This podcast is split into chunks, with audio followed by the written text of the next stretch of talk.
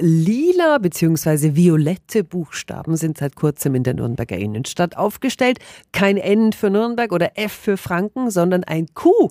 Aber warum? 365 Dinge, die Sie in Franken erleben müssen. Das sind ziemlich auffällige Sitzgelegenheiten und die hat sich die Stadt einfallen lassen. Guten Morgen an Yvonne Collin, die Leiterin der Nürnberger Tourismuszentrale. Guten Morgen. Also, warum steht jetzt zwischen dem Cinecittà und der Museumsbrücke ein großes Q und ein kleines am Trödelmarkt? Wir wollten einfach eine Aufmerksamkeit erzielen, deswegen der eine Stuhl, der permanent groß da ist mit Blick auf die Innenstadt, über den Fluss quasi.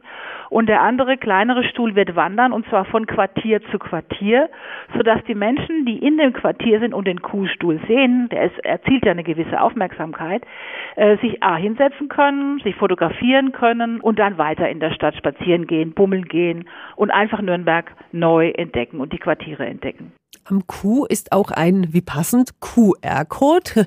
Ähm, da können wir eine App runterladen, gell? Dann einfach die Web-App als Anregung nehmen, in Quartiere zu kommen, wo sie vielleicht schon lange nicht mehr waren. Und es ist einfach so eine Einladung, die eigene Stadt spielerisch zu erkunden. Schön. Neue Kuh-Sitzgelegenheiten in Nürnberg können Sie sich auch nochmal anschauen auf Radio FD.